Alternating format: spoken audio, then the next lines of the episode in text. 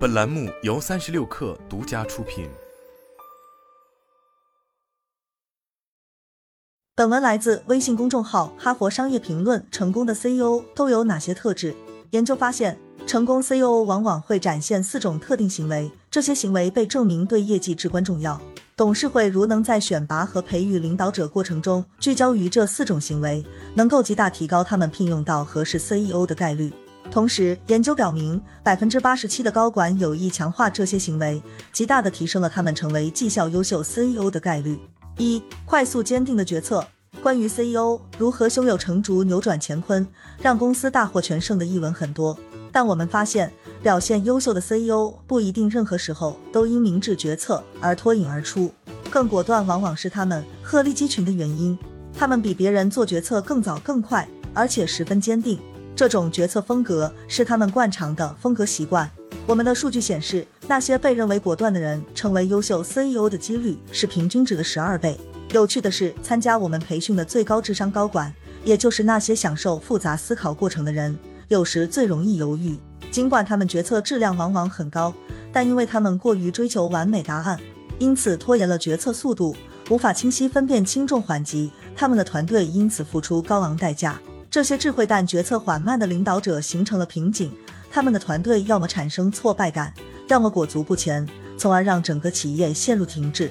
因此。不难想到，当我们仔细观察那些决断力得分低的高管时，只有百分之六的人得分偏低的原因是决策过快，大多数人的低分原因都是决策不足和决策过慢。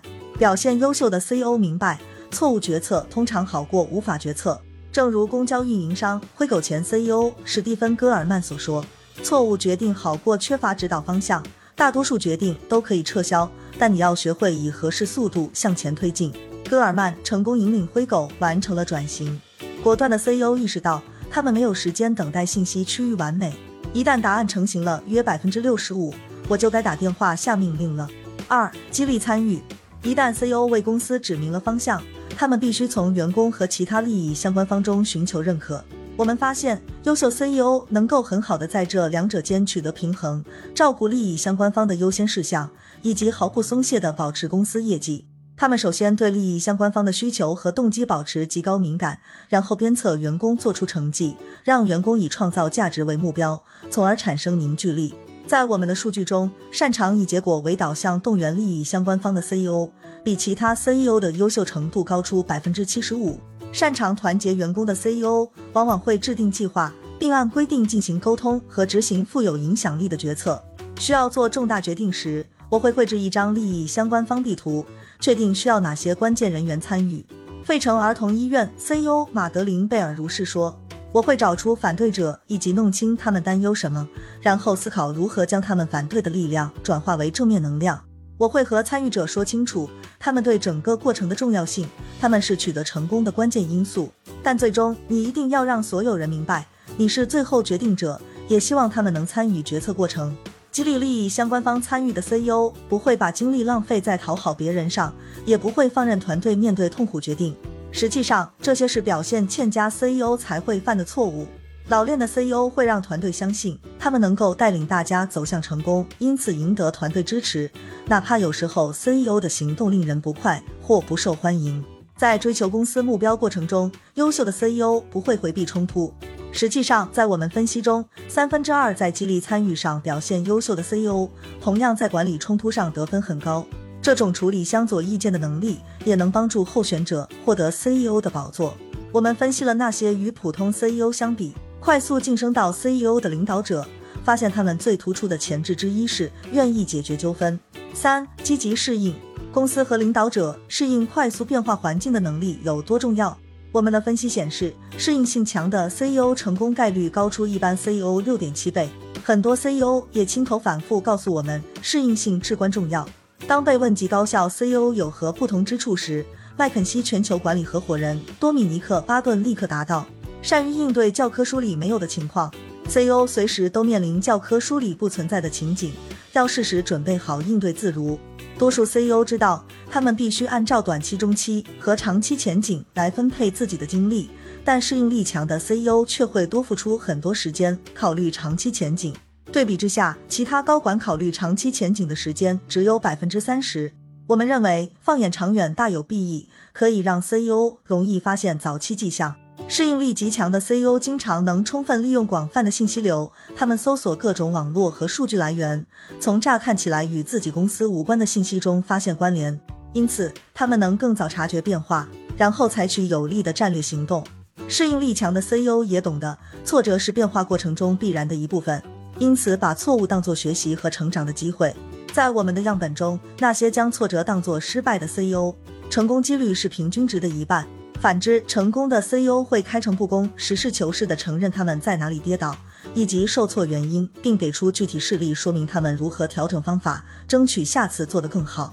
相似的，具有类似态度，有志于成为 CEO 的领导者，更容易走上职业巅峰。我们评估中，约百分之九十富有竞争力的 CEO 候选人在应对挫折方面得分很高。四稳扎稳打，尽管听起来很平常。但取得可靠成果的能力，可能是四种 CEO 基本行为中最强大的。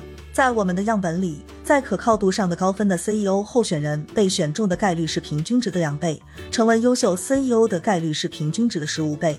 董事会和投资者喜爱稳健的舵手，员工也信任可靠的领导者。领导者如果对可靠性重视不够，十分危险。西蒙是我们受委托培训的高潜力高管人才，他是公司里众所周知的神奇员工。在超过计划百分之二就被视为成功的企业文化中，他完成了百分之一百五十的目标营收。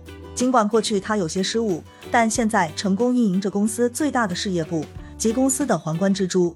当西蒙向 CEO 一职发起挑战时，董事们都对他最近可圈可点的表现印象深刻，但却不太明白背后的原因，所以对这些成就是否可以复制心存疑问。因此，董事会选择了另一名更加安全。的候选人年复一年取得稳定可预期的成果，我们的数据也证明可靠性至关重要。优秀 CEO 候选人中，在稳定兑现承诺上取得高分的人所占比例高达百分之九十四。表现稳定的关键做法之一是从一开始就设立切合实际的目标。在刚就任的前几周里，稳健型 CEO 能够抗拒直接切入执行模式的诱惑，他们会仔细研究预算和计划。与董事、员工和客户沟通，了解各方预期。与此同时，他们会快速评估业务，形成自己的观点，既切合实际，又符合各方预期。可靠性得分高的 CEO 还擅长使用其他技巧。四分之三的人在组织规划技巧上得分很高。他们搭建商业管理体系，巧妙组合搭配会议和各种指标，明确责任，建立多条监管绩效和修正错误的渠道。最重要的是，他们能将优秀团队聚拢在自己周围。需要说明的是，对于每位 CEO，没有完美的万能行为组合。行业和公司背景决定了特定情况下哪些行为和技巧最为重要。例如，科技这类变化迅猛行业中的 CEO，在主动适应方面需表现特别突出。但对于更加稳定的领域而言，适应性就没那么重要。你可能会想，诸如品德正直等基本素养重要吗？在筛选掉不适合候选人时，这些是关键要素，但这些基本要素无法帮你去无存精。在我们的样本中，百分之一百的业绩不佳 CEO 在品德正直上得分很高，他们中百分之九十七的人在职业操守方面也得了高分。最终，我们的研究显示，取得领导力上的成功靠的不是无法改变的特质，或是凡人难以企及的禀赋，也没有什么秘方、决断力、团结股东的能力、适应性和可靠性。尽管没有放之四海而皆准的方法，但聚焦于这些基础行为，将能够提高董事会选对 CEO 的可能性，以及增加领导者在该职位上取得成功的几率。好了，本期节目就是这样，下期节目我们不见不散。